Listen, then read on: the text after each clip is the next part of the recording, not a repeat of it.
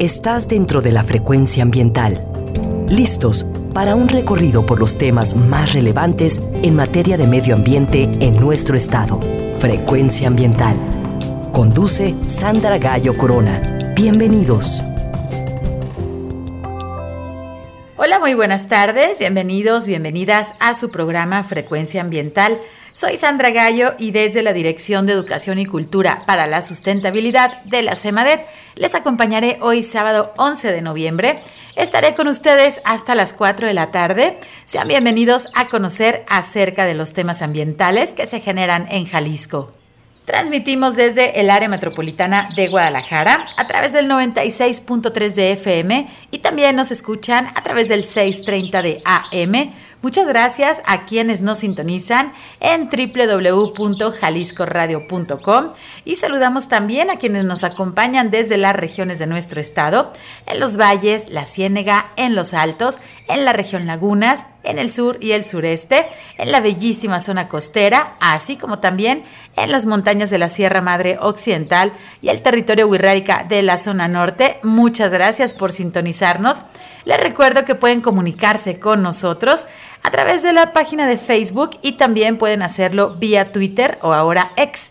En ambas redes nos encuentran como arroba semadethal y también pueden escuchar los programas anteriores a través de la plataforma Spotify que pueden acceder desde la página principal de la CEMADET o también pueden buscarnos directamente como Spotify Frecuencia Ambiental.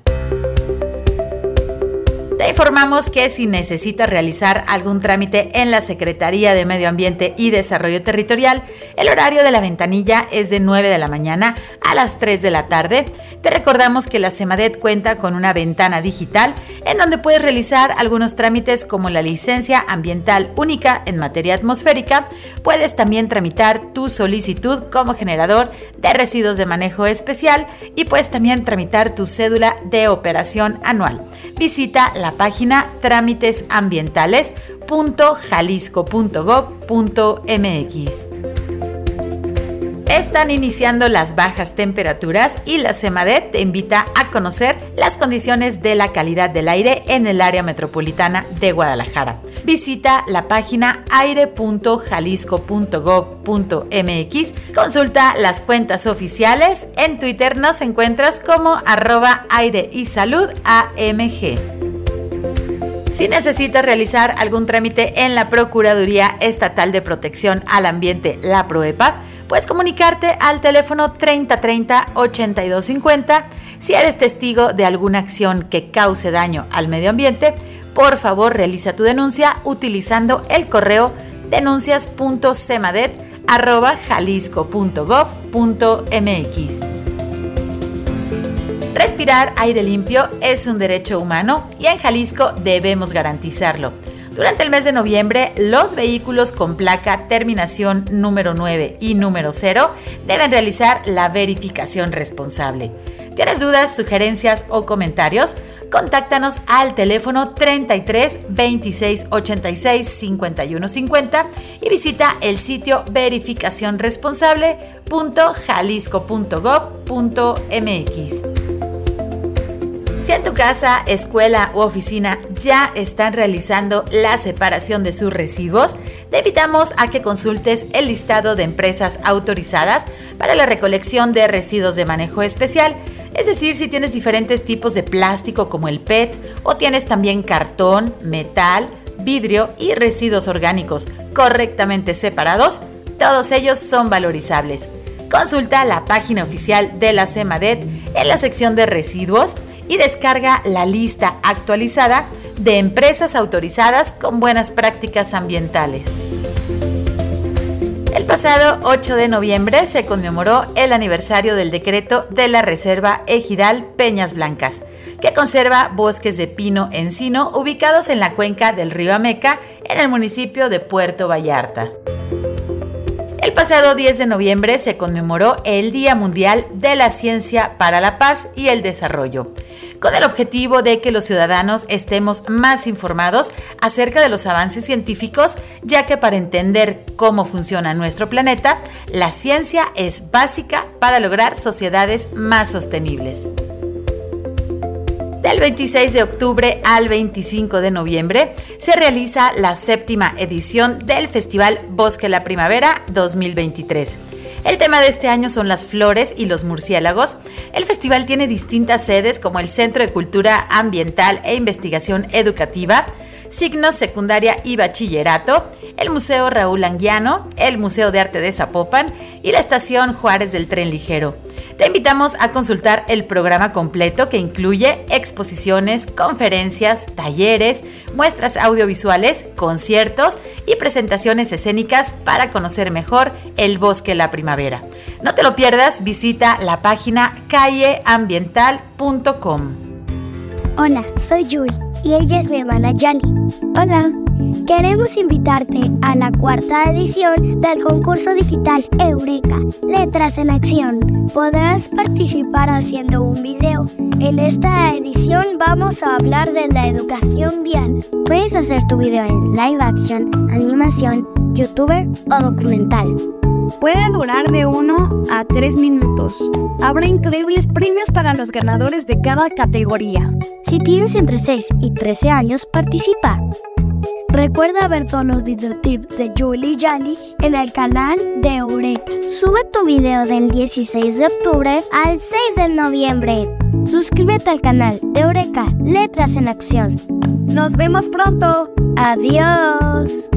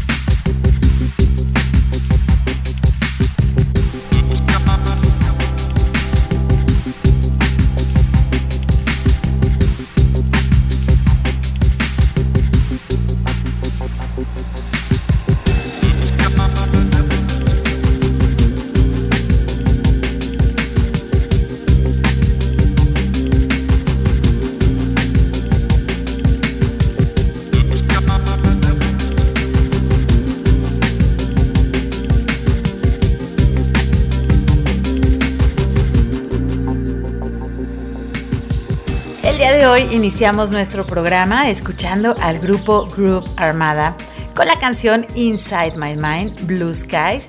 Espero la hayan disfrutado. Hoy en Frecuencia Ambiental queremos platicar con ustedes acerca de nuestro entorno, específicamente acerca de la calidad del aire que respiramos. ¿Sabías que cada uno de nosotros respiramos alrededor de 20 mil veces en un solo día? Y a través de la respiración, cada minuto ingresan a nuestro cuerpo aproximadamente 6 litros de aire lo que nos lleva a calcular que cada ser humano diariamente respiramos hasta 8.600 litros de aire, así que vale la pena poner más atención para mejorar la calidad del aire en nuestra ciudad. Vamos a ir a nuestro primer corte, pero antes les invito a escuchar esta cápsula producida por la Organización Panamericana de la Salud acerca del aire que respiramos como un derecho humano a un medio ambiente sano. Vamos a escucharla y regresamos en unos minutos. Quédense con nosotros, estás en frecuencia ambiental. Aunque no lo sientas, está aquí.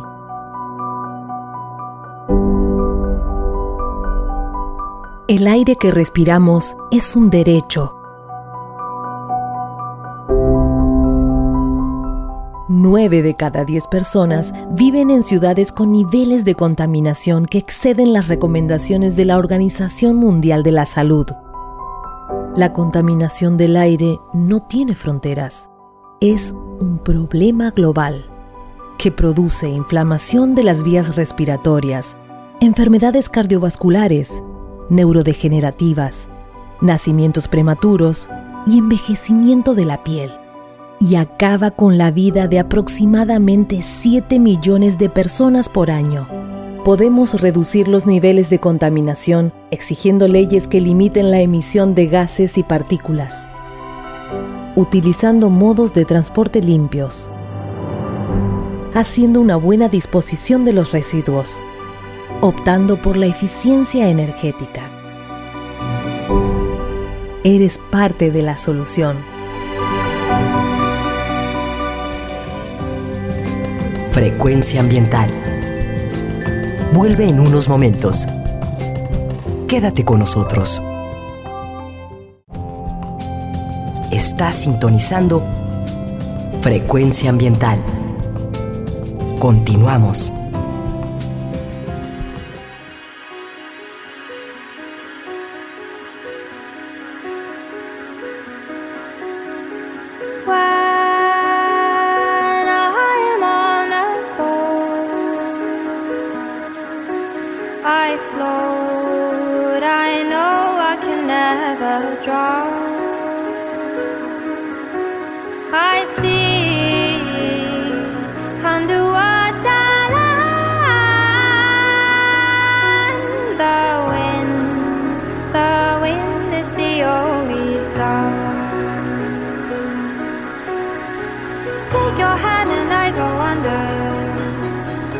I'm under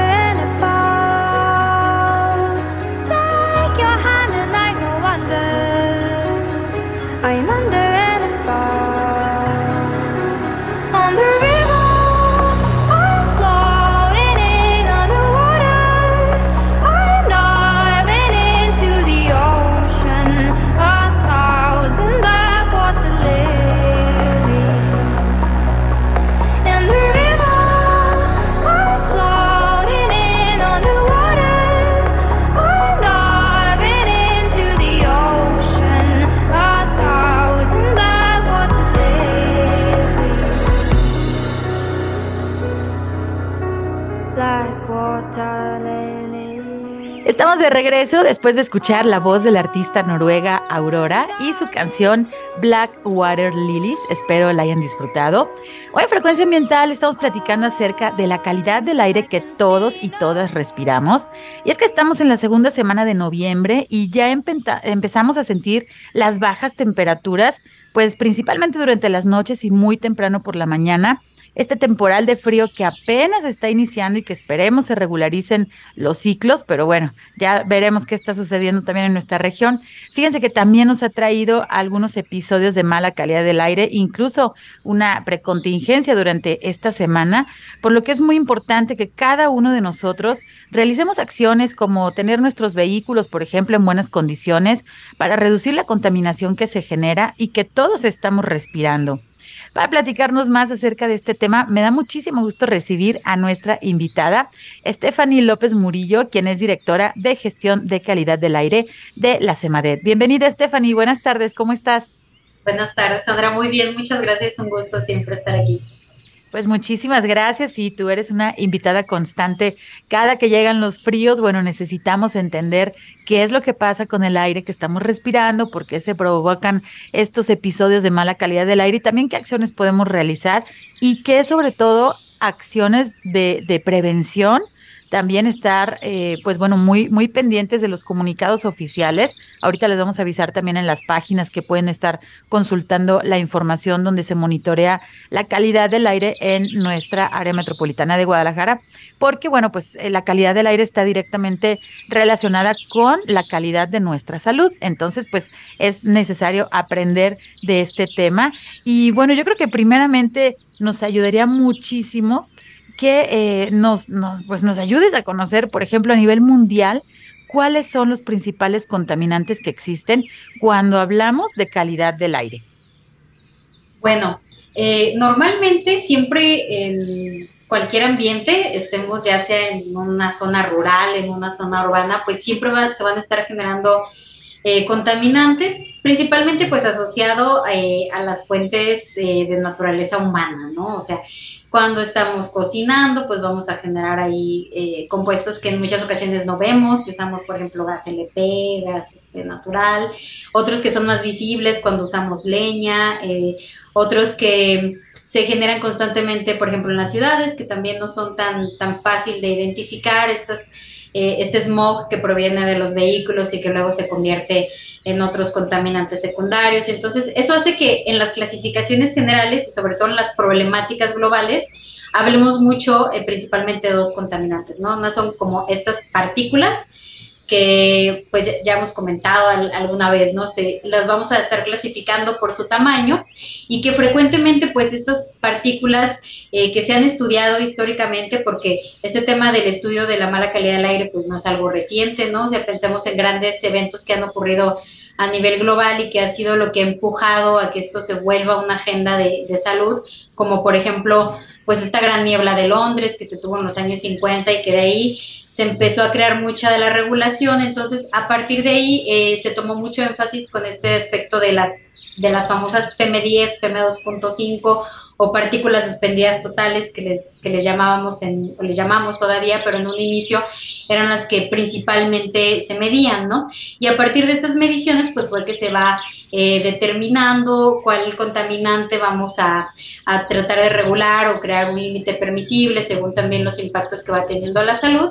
Y por eso es que hablamos mucho de estas, estas partículas, decíamos. En este sentido, pues las PM10 y las PM2.5, las más estudiadas a nivel internacional y que por su tamaño, que es por lo cual lo clasificamos en, en 10 y 2.5 micras, pues ya sabemos que tienen estos diversos efectos eh, a la salud. Y por otro lado, en las ciudades, ahí eso es como mucho más reciente, o sea, hablaremos de los años 90 para acá, se ha estudiado mucho más el ozono, ¿no? Porque el ozono proviene, es, es un contaminante secundario, que a la hora de que hay estas emisiones de vehículos, sobre todo que va de diésel, de gasolina, eh, algunos compuestos orgánicos volátiles como el gas LP que tenemos ahí en nuestro tanque estacionario a la hora de hacer alguna combustión, pues se van a generar y entonces producen con la radiación solar este ozono contaminante. Entonces son los que más estudiamos, sin embargo no son los únicos. Eh, existen otros contaminantes que ya se encuentran, por ejemplo, en menor cantidad, como el dióxido de, azufre, que también se genera mucho por el uso de combustóleo, sobre todo en la industria, eh, el diésel, que también tiene un poco más de azufre que la gasolina, y también eh, tenemos el monóxido de carbono, que es un otro, otro compuesto que siempre que tenemos una combustión que no es completa, lo vamos a generar. Eh, es un gas que a altas concentraciones es muy tóxico, pero en aire ambiente pues nos puede provocar desde dolor de cabeza, este, mareos, náuseas en algunos, algunas ocasiones. Y em, hay otros, otro grupo de contaminantes que no tienen regulación a nivel internacional porque todavía es muy complejo determinar el método más adecuado, pero sí son muy tóxicos. Por ejemplo, los compuestos orgánicos volátiles, y hablaremos de compuestos como el benceno y el tolueno, que lo tenemos muy presente en las ciudades y que está asociado directamente al uso de, gasolinas y de diésel, ¿no? Entonces, es, todo un cóctel, pero pues hay por ahí algunos que más, que se estudian un poquito más, ¿no? Y es que fíjense, justo este cóctel de partículas, de sustancias y que luego aparte como el ozono, ¿no? Que, que al momento de que eh, se desprenden hacia la atmósfera y, y, hay otros compuestos también que justamente reaccionan de manera secundaria cuando reciben los rayos solares, ¿no? Ultravioletas. Y entonces es este cóctel químico que estamos respirando eh, al día, pues no podemos seleccionar ahora sí que, qué partículas entran a, a, nuestras fosas nasales y después se van a nuestros pulmones y después pasan a nuestra sangre. Entonces, pues es bien importante conocer qué es lo que estamos respirando y sobre todo, pues bueno, si, si estamos detectando por ahí contaminación, cómo se está originando justamente y qué podemos hacer nosotros para reducir pues estos niveles de, de contaminación. Y, y, bueno, aterrizando un poquito en Jalisco, gracias por darnos esta perspectiva internacional. Y fíjense, Londres, eh, cuando inicia la, la revolución industrial, pues sí se tenía esta esta concepción de, la neblina, ¿no? Que, bueno, muy, muy frío por ahí, hasta románticamente se, se veía esta, esta neblina, pero bueno, era pura contaminación porque justamente Reino Unido, Inglaterra, pues fue uno de los países pioneros y que estuvieron muy activos en la revolución industrial, generando y quemando una gran cantidad de, eh, de, de, de, fósiles, ¿no? De, componentes fósiles que son ahorita, pues obviamente, no todos nuestros combustibles. Eh, aterrizando en Jalisco, Stephanie, ¿cuáles son las actividades que están provocando contaminación del aire en Jalisco? Posiblemente y espero que todos nuestros radioescuchas piensen inmediatamente, por ejemplo, en los incendios, ¿no? En los incendios forestales que hemos tenido, eh, desafortunadamente de muy gran tamaño, pero eh, es muy evidente el humo y entonces nos provoca pues este, estos grados de contaminación. Pero hay otras actividades que están provocando contaminación y que a veces no nos damos cuenta. En Jalisco, ¿cómo estamos en ese tema?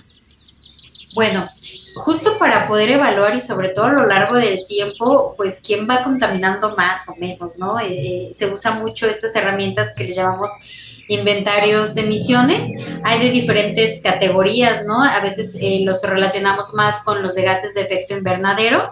Sin embargo, está esta otra clasificación donde entran los compuestos tóxicos en el aire, que son los, eh, los inventarios eh, de contaminantes criterio, que justamente pues se les llamó criterio en los noventas porque eran justo con los que usábamos, o más bien usamos de referencia, los primeritos que empezamos a conocer, a saber más sus efectos eh, a la salud, determinar un método para medirlos. Entonces, de estos contaminantes que ya platicamos ahorita, eh, que los tenemos presentes en ambientes tanto rurales como, como urbanos, vamos a, a, cuantificar lo que es, pues decíamos, el monóxido de carbono, los compuestos eh, orgánicos volátiles, el monóxido de carbono, eh, los óxidos de nitrógeno, las PM10, las PM2.5. Entonces, esto lo vamos comparando a lo largo del tiempo y es muy curioso cómo eh, desde el, inventario, por ejemplo, 2008, y luego salió después el 2010, el 2012, el, el más reciente publicado por Semarnat, que es el 2016, en todos estos inventarios hay una fuente de contaminación eh, constante para el tema de emisiones de gases y esos son los vehículos automotores, ¿no? Y cada vez lo vemos más incrementado, sobre todo para el contaminante monóxido de carbono, que decíamos pues proviene de combustión incompleta, tiene mucho que ver con la antigüedad del parque vehicular. Tenemos un parque vehicular muy antiguo en circulación, sobre todo en el caso del área metropolitana y ni hablar pues del resto del estado, ¿no? Donde muchas veces estos vehículos que ya no están en uso dentro de la ciudad pues se mueven hacia zonas rurales y entonces ahí están generando todavía mayor contaminación. Entonces, esta es una dinámica que no ha cambiado, lo podemos observar, toda esta información la publica, por ejemplo, la Semarnat en su portal de inventarios de emisiones y ahí podemos ver cómo los vehículos siguen siendo el, el principal, eh, la principal fuente de, de, gases. Pero en el caso de partículas, ahí tenemos una dinámica diferente. ¿Por qué? Porque justamente estas características que tiene Jalisco de tener grandes espacios naturales, tenemos una superficie eh, de bosques, de pastizales muy grande y que entonces cuando tenemos estos periodos largos de sequías, pues son sitios que pues es mucho más susceptible de un incendio y entonces ahí las quemas agrícolas y los incendios eh, forestales eh, son nuestra principal fuente de PM10 y PM2.5, ¿no? Entonces, pensemos que luego vamos a tener como una temporada en la que vamos a estar más expuestos, sobre todo cuando está haciendo calor, está muy seco, pues ahí vamos a tener esa, esa presencia. Eso ha sido dinámico, por ejemplo, a partir del inventario de emisiones, línea base 2016, y ahora que ya se trabajó el 2018 y se está trabajando el 2020 ha sido una constante. Ya los incendios de tipo forestal y las quemas agrícolas son los que más aportan partículas a diferencia de, otros inventarios. Entonces, en área metropolitana, pues sí, nuestro problema es que aparte que tenemos muchos vehículos, estamos rodeados de muchas zonas agrícolas y forestales, ¿no? Entonces, sobre todo en el invierno, que ya lo mencionabas al, al inicio del programa, pues tenemos esta exposición mucho más intensa, ¿no? A esta variedad de contaminantes. Y es que también hay que darle vuelta a las prácticas tradicionales. Muchas veces es más fácil decir, aquí le voy a prender a esta basura o a esta hojarasca, que la hojarasca no es basura, ¿no? Entonces a veces dicen, ah, le prendemos y entonces ya queda el terreno limpio, pero pues justamente está teniendo estas afectaciones también a la atmósfera, a la calidad del aire y podemos darle un giro también a estas prácticas. Se pueden realizar compostas, se puede reintegrar esa materia orgánica al suelo, nutrirlo. Es decir, hay opciones de sustentabilidad que también reducen los niveles de contaminación. Entonces, bueno, por ahí eh, recordemos también que hubo una reforma a la ley estatal en la cual están prohibidas las quemas agropecuarias en el área metropolitana de Guadalajara. Y es muy importante también pedir la ayuda de todos nuestros radioescuchas que eh, cuando vean en los municipios, en los nueve municipios que se integra la, el área metropolitana de Guadalajara, que vean quemas agropecuarias, hagan su reporte, hagan su reporte al municipio, a sus áreas de ecología o también, bueno, se puede hacer a CEMADET y ya se deriva también a los municipios porque pues la legislación también nos está diciendo que ya dentro del área metropolitana de Guadalajara se prohíben las quemas agropecuarias. Eso es importante saberlo, pero es importante aplicarlo. Y eh, Stephanie, ¿cómo se mide la calidad del aire en el área metropolitana? Sabemos que existe esta red de monitoreo, se tienen eh, las páginas también. Platícanos para que nuestros radioescuchas estén enterados y puedan consultar también pues esta red de monitoreo que también ha sido el resultado de un gran esfuerzo durante muchos años. Claro, sí. Bueno, eh, les comentaba hace un ratito que este tema de, las, de la definición de los métodos de medición, incluso los límites, pues se estableció por ahí de los años 90 y fue justamente eh, tratando México también como de ingresar ahí al Tratado de Libre Comercio y entonces pues era necesario también regular las industrias y tener como estas otras estrategias que ya la Ciudad de México eh, mucho lo había trabajado previo en los ochentas, ¿no? Cuando tuvieron estas graves crisis eh, ambientales, que sabemos que también es la Ciudad de México un referente no solo a nivel nacional, sino a nivel este, Latinoamérica del tema también del control de la contaminación atmosférica, pues es que se definen como estas normas. Entonces, en este sentido, Jalisco, así como cualquier otra red de monitoreo en el país que esté consolidada, eh, sigue una norma que es la norma este, 156 de Semarnat de 2012, que es la, la, versión más actualizada. Y bueno, te define cómo es que tienes que tener estas estructuras. A partir de los 90 eh, se empiezan a crear estas redes de monitoreo, entonces aparece en el 93 la red de monitoreo del área metropolitana de Guadalajara, que en ese momento pues era el, la RAMAJ o la red de monitoreo ambiental. Y también eh, al mismo tiempo pues se ya estaba mucho más consolidada la de la Ciudad de México, pero se consolidan estas redes alrededor de la de la Ciudad de México, ahora actualmente ya en una red mucho más grande que está eh, dentro de la, de la megalópolis, y eh, la red de la ciudad de, Monterrey, eh, y bueno, varias, varias redes en el país que ahorita ya están mucho más consolidadas, todas debemos de medir la calidad del aire bajo la misma norma y sobre todo también bajo los mismos criterios de equipos de medición. Entonces ahí cada contaminante tiene su norma para establecer cuál es el, método de medición y cuál es el límite permisible de exposición. Sobre todo estas normas de límites permisibles de exposición suelen ser las que tienen más actualizaciones y a veces es que podríamos llegar a percibir cuando vemos un dato de, concentración de contaminantes que estamos peor que antes, ¿no? Pero es que también estas normas, al tener actualizaciones más recientes, pues van bajando el límite permisible, ¿no? Entonces, eh, a veces eso también genera esa, esa percepción. Y eh, por otro lado, pues bueno, eh, esto se hace, decíamos, pues sí, a través de puntos que están viendo la calidad del aire. Cada punto tiene más o menos un radio de influencia de dos kilómetros. Depende un poco de las barreras físicas que tenga a su alrededor, porque llegamos a tener, por ejemplo, edificios muy grandes que entonces te modifica la dinámica de movilidad de los vientos. Y entonces llegas a veces a estar midiendo más lo que ocurre en una cercanía de 500 metros, por ejemplo, si hay unas rosticerías este, eh, o algún restaurante por ahí de, comida a la leña, que pueda entonces estar generando ahí como ruido y a veces pareciera que llegas a tener puntos más contaminados que otros porque están midiendo esas fuentes. Entonces hay que hacer toda una serie de análisis de la zona para identificar un punto adecuado. Toda esta información pues se mide a través de los equipos que ya tienen este método de medición, se traduce porque ahí hay como un, proceso físico-químico que se da dentro del equipo, nos lo va a traducir a una señal digital que luego la interpretamos como un valor numérico y estos valores numéricos van apareciendo hora con hora en eh, la página web que se tiene de calidad del aire eh, y bueno, también nos sirven de referencia para hacer la activación de lo que son todos estos episodios de mala calidad del aire, ¿no? Entonces, tenemos información, la ciudad pues sabemos sigue creciendo muchísimo, ya ahorita tenemos eh, la actualidad, eh, se han mantenido 10 puntos, sin embargo ya tenemos el, el proyecto de actualización, va avanzando todo ahí, a veces el, el tema de de los procesos administrativos en gobierno suele ser complejo, pero ya al menos tenemos planes muy sólidos, ¿no? Y la idea ahí es que podamos ya tener mucho más, eh, mucho más puntos de monitoreo.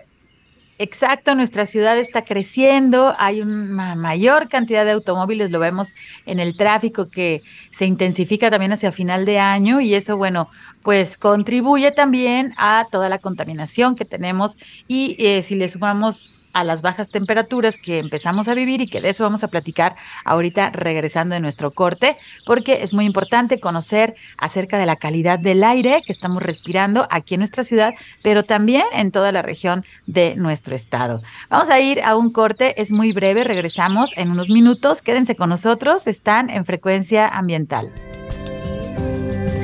Frecuencia ambiental. Regresa en unos minutos.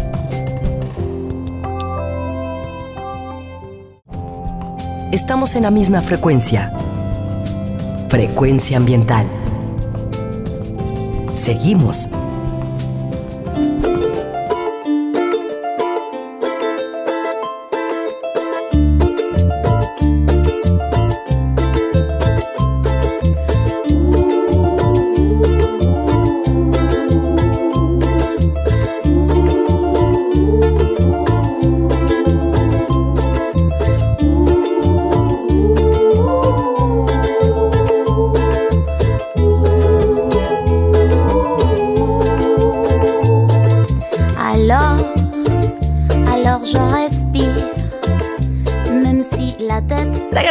después de escuchar la canción Respira, interpretada por Natalia Doco. Espero la hayan disfrutado. Hoy en Frecuencia Ambiental estamos platicando acerca de la calidad del aire que respiramos y nos acompaña Stephanie López Murillo, quien es directora de gestión de calidad del aire aquí en la CEMADET. Y bueno, justo estamos platicando, ya estamos en el mes de noviembre.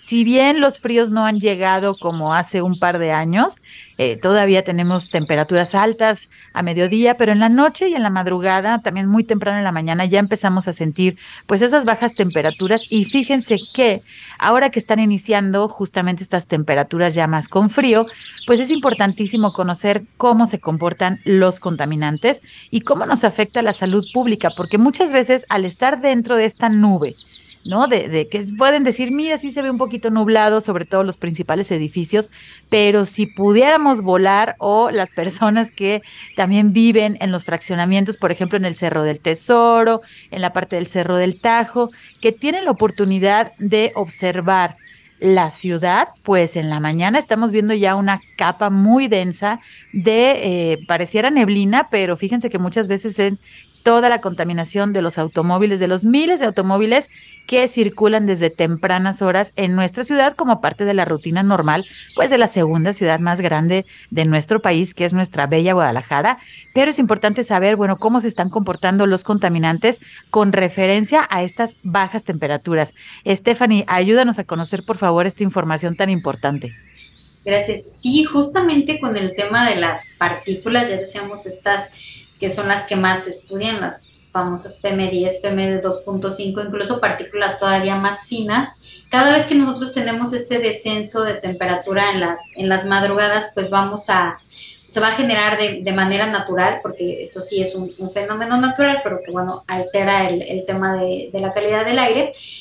Vamos a tener esta combinación de capas de, de, temperatura o, o diferentes temperaturas de aire entre frío y caliente, entonces esta capa que proviene más caliente a la hora que nosotros pues estamos utilizando un vehículo, ¿no? Estamos eh, haciendo una quema, una fogata, todo esto va a tender a, al haber esta diferencia de temperaturas a acumularse, ¿no? Entonces, cualquier cosa que vamos a estar, este, eh, generando de contaminación va a quedar ahí flotando y hasta que vuelve a calentarse bien la, superficie de la Tierra, se llega a liberar y bueno, ya hay este intercambio en la capa de, este, de estas eh, masas de aire. Entonces, esto va a estar generando eh, más exposición, sobre todo en horas de la noche. Pensemos en personas que a lo mejor trabajan en eh, por las noches, este, que puedan estar en exteriores, ¿no? O las primeras horas de la mañana, pues vamos a estar mucho más expuestos a estos niveles de contaminación.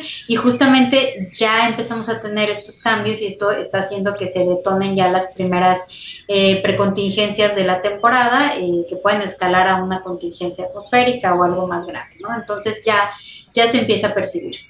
Sí, es que fíjense que este fenómeno justamente de que se queda atrapado esta capa de contaminantes, imagínense que es como una gran lasaña de aire, ¿no? Encima de nuestra ciudad. Y bueno, a diferentes temperaturas, pues también va atrapando los diferentes contaminantes que ya nos está platicando Stephanie.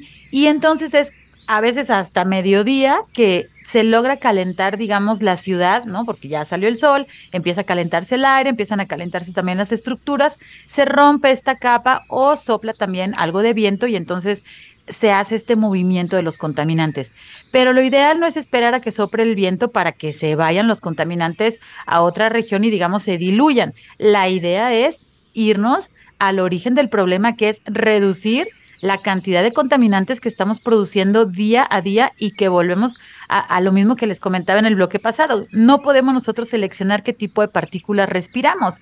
Son, eh, pues bueno, miles de veces que estamos respirando al día de manera automática como una función autónoma de nuestro cuerpo y muchas veces pues no nos damos cuenta que estamos respirando los contaminantes. Si hay solventes, si hay polvo, si hay humo, pues sí lo detectamos porque eso huele pero tenemos una serie de contaminantes que no huelen y entonces lo estamos nosotros respirando y lo estamos también produciendo justamente, por ejemplo, a través de la quema de los combustibles fósiles de los miles de automóviles que circulan en nuestra ciudad, pues diariamente, ¿no? Entonces, eh, sabemos que existe, eh, Secretaría de Medio Ambiente y Desarrollo Territorial está impulsando pues este programa de verificación responsable. Ha sido muy polémico, eh, lo sabemos, sin embargo, pues sí tenemos una gran cantidad, un parque vehicular de miles de automóviles que están circulando en nuestra ciudad y sabemos también que hay muchos, como decías, de años anteriores que están, que no se les ha dado el mantenimiento y que están obviamente provocando pues eh, una, una calidad del aire pues contaminada. Eh, platícanos, ¿cómo se relaciona justo el programa de verificación responsable a través de estas mediciones que se realizan en las pruebas con justamente la calidad del aire y que tengo entendido que esto sigue algunos estándares eh, o unos acuerdos internacionales también para que las ciudades pues reduzcan estos, estos días de mala calidad del aire? Platícanos al respecto, por favor. Claro, bueno, pensar inicialmente que bueno, este tema de los programas de verificación vehicular no es, no es un tema que se le haya ocurrido a Jalisco o a la Ciudad de México, ¿no? Es algo que se hace en todo el mundo, el, el tema del control de emisiones vehiculares, al igual que las, el control de las emisiones de la industria, pues es a la par igual de importante, ¿no? Si seguimos teniendo más producción de alimentos, más este, producción de bienes, pues vamos a requerir eh, controlar más esas fuentes porque pues eventualmente vamos a llegar a situaciones como la que ha tenido en muchos momentos históricos eh, ciudades este, de China, de, India, ¿no? Donde tienen muchas industrias y por lo tanto, aunque todas pudieran estar certificadas o dentro de los, de los niveles de, de contaminación, pues son tantas juntas que entonces generan más este, problemática, ¿no? El presente de, esta, eh, sobre todo exposición a, contaminantes. Y es, es, el mismo sentido que ocurre en temas de los vehículos, ¿no? O sea, tú puedes a lo mejor tener una ciudad más pequeña que tiene eh, pocos vehículos en circulación, a lo mejor todos contaminan muchísimo y el impacto no es tan grave, ¿no? Entonces, esto es, esto es un planteamiento que se hace para grandes ciudades, tenemos ejemplos de programas de verificación vehicular a nivel internacional muy exitosos, por ejemplo, el que se tiene en California, el mismo programa de verificación vehicular que tiene la Ciudad de México, los programas de verificación y de control de emisiones que tienen ciudades también como Madrid. Eh, o sea, todas estas ciudades que ya tienen esquemas en los que tú tienes que controlar a niveles eh, muy bajos de, emisión esta esta contaminación que vas a generar porque tienes demasiados vehículos y demasiada movilidad, ¿no? Entonces, a nivel, a nivel nacional se tiene lo que es la Estrategia Nacional de Calidad del Aire, que plantea tres ejes importantes también de actuación en temas de gestión ambiental, en este caso particularmente del aire, y uno de ellos es la creación y consolidación de programas de verificación vehicular a nivel nacional. El otro eje es la medición de la calidad del aire, que es a través del monitor atmosférico, y otro tiene que ver como, eh, con estas acciones de gestión y de vinculación que tú haces con, las diferentes, con los diferentes actores que van a controlar las fuentes de emisión. Y en este sentido decíamos, cuando tenemos esta herramienta que es el Inventario Nacional de Emisiones de, de Contaminantes Criterio, vemos cómo las fuentes móviles para nuestro estado generan el 93%, nada más hablando del área metropolitana, es el 93% de emisiones de monóxido de carbono y el 85% de emisiones de óxidos de nitrógeno. Estos dos contaminantes son precursores de ozono, que hablábamos que ya es un problema grave para todas las ciudades del mundo y que tiene este contaminante a la hora de generarse la capacidad de irritar gravemente nuestros pulmones y entonces como ya, ya lo hemos mencionado, no es el único contaminante que vamos a, recibir en, la respiración, ¿no? Vamos a recibir partículas, vamos a recibir otros gases.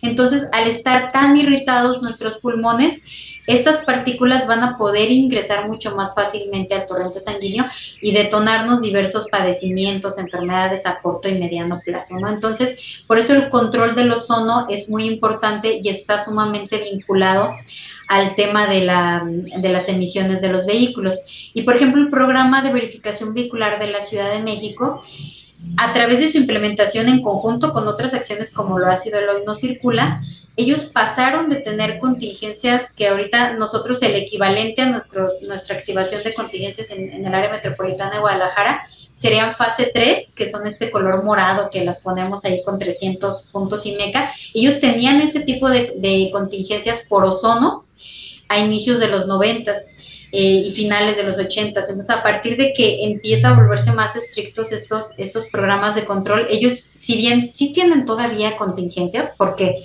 no ha dejado de incrementar el número de vehículos en circulación, ni la cantidad de fuentes adicionales de emisiones, ellos ya no tienen ese tipo de contingencias, ni la fase 2 ni la fase 3, que ya hablamos de concentraciones mucho más altas y riesgosas para la salud sino que son más espaciadas, tienen eh, menor eh, duración y sobre todo menor concentración. Entonces, ahí es, un ejemplo muy claro. Si ustedes entran a la página web del gobierno de la Ciudad de México, en la página de calidad del aire, ellos tienen unas estadísticas donde se puede ver muy claramente cómo ha cambiado la calidad del aire a través de los años por la implementación de dicho programa.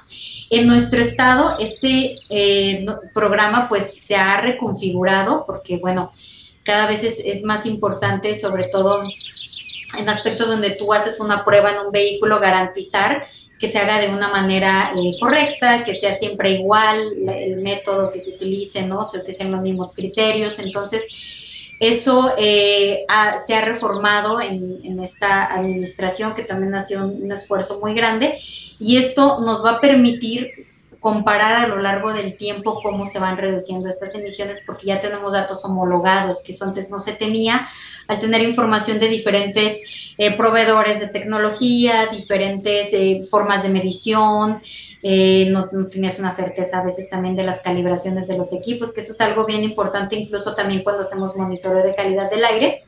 Entonces, el, homologar eh, mucho esta parte de, cómo mides y cómo eh, evalúas el, impacto de un programa, nos va a permitir ahora sí eh, cuantificar estos efectos. Y hablando simplemente de datos súper generales del número de vehículos que tenemos en circulación, si en el estado de Jalisco tan solo el 60% de los vehículos automotores hicieran el proceso de verificación, nosotros dejaríamos eh, de emitir cerca de 237.200 toneladas de emisiones de precursores de ozono. Entonces, ya con esa cantidad nosotros podemos evaluar que sí estaremos teniendo una reducción, sobre todo en vías de contaminación por ozono y pues evitar llegar a estos niveles que todavía no lo tenemos con tanta frecuencia, pero sí en intensidad. Eh, como los tiene la Ciudad de México, ¿no? No tenemos tantos días con el ozono alto, pero cuando lo tenemos es una cantidad de ozono muy, muy grande. Entonces, eh, lograríamos tener esas, esas reducciones, ya un cumplimiento este, pues del 100%, pues ya este, eh, serían más o menos como 36 mil toneladas. Entonces, solo para, solo para el área metropolitana. A veces es difícil imaginar este tema de las toneladas de emisiones, ¿verdad? a veces se nos puede hacer, híjole, esto es mucho o es poco, pero en términos de contaminantes en el aire, cada tonelada que leemos por ahí es, es, es mucho en el sentido de que todo esto se va a transformar en media hora, en 15 minutos, en un contaminante que nos va a irritar los pulmones muchísimo y que va a favorecer que entren partículas en nuestro cuerpo. Sí, y es que este tema, pues sí, eh, requiere de entendimiento científico, de, de conocer todo, toda esta dinámica también eh, climática, meteorológica, ¿no? Del estado del tiempo a nivel local. Y bueno, eh, la cuestión de, de, la contaminación, que estamos platicando mucho del área metropolitana, porque digamos que aquí estamos la mayoría de los habitantes de Jalisco, pero tenemos también ya ciudades medias, que se les conoce como ciudades medias, como Puerto Vallarta también, que están presentando un aumento considerable en, la contaminación de, su aire y que muchas veces, bueno, pues no, no nos damos cuenta, como, como bien nos dice eh, nuestra invitada. Eh, Stephanie, por favor, compártenos las páginas y las redes sociales en donde podemos encontrar más información acerca de la calidad del aire, de este, eh, de este monitoreo que se está realizando, de las actualizaciones, en donde la ciudadanía puede estar consultando esta información. Bueno, para información hora a hora, o sea, ustedes pueden consultar las 24 horas del día cómo está la calidad del aire a través de las estaciones de monitoreo. Tenemos la página web que es aire, eh, bueno, www.aire.jalisco.gov.mx. Eh, ahí pueden encontrar desde el mapa, eh, donde vemos cómo están las diferentes concentraciones de calidad de contaminantes y la calidad del aire en general para la ciudad pero también tenemos informes y tenemos por ahí fichas que se generan todos los días también para conocer dónde tuvimos peor calidad del aire, dónde está mejor, cuántos días están operando las redes de monitoreo, este, las estaciones, entonces todo esto lo pueden identificar ahí. Eh, hay también una cuenta eh, de Twitter, una hora ex, ¿verdad?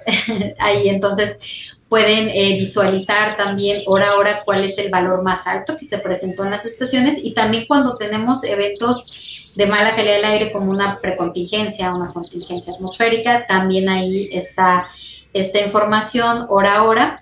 Y también pues ya para los más curiosos, gente que quiera hacer análisis de datos muy detallado, pues tanto lo pueden encontrar en la página que tenemos, está de aire.jalisco, pero también está el portal nacional de calidad del aire, que es el SINAICA, el Sistema Nacional de Información de Calidad del Aire, que es www.sinaica.gov este punto MX. Ahí pueden descargar información, no solo de la, calidad del aire de Guadalajara, sino de todo el país y pues ahí podemos incluso ver comparativos, ¿no? ¿Qué tal estamos contra otras ciudades? Pues vale muchísimo incluir en nuestra rutina diaria, así como leemos las noticias, ¿no? En los periódicos ahora digitales, pues también que la visita a esta página aire.jalisco.gov.mx y también en Twitter, ahora ex, arroba aire y salud AMG, pues bueno, que estemos consultando cómo se encuentra la calidad del aire y también eh, visitar esta página con el motivo de informarse si hay una alerta, si hay precontingencias, si hay contingencias atmosféricas y cuáles son las recomendaciones que se deben realizar para prevenir efectos negativos en nuestra salud. Pues estamos llegando a la parte final de nuestro programa. Quiero agradecer a nuestra invitada, Stephanie. Muchísimas gracias por acompañarnos. Muchas gracias, un gusto. Gracias. También agradezco a mi compañero Frankie por su ayuda en la producción desde cabina. Mi nombre es Sandra Gallo y desde la Dirección de Educación y Cultura para la Sustentabilidad de la CEMADET les acompañaré el próximo sábado. Sigan disfrutando de la programación de la XCJB Jalisco Radio. Hasta luego. Por hoy ha sido todo en Frecuencia Ambiental. Te esperamos el próximo sábado a las 3 de la tarde para seguir explorando los temas relevantes del medio ambiente de nuestro estado y más allá. Frecuencia Ambiental, una coproducción de la Secretaría de Medio Ambiente y Desarrollo Territorial y JB Jalisco Radio. Hasta entonces.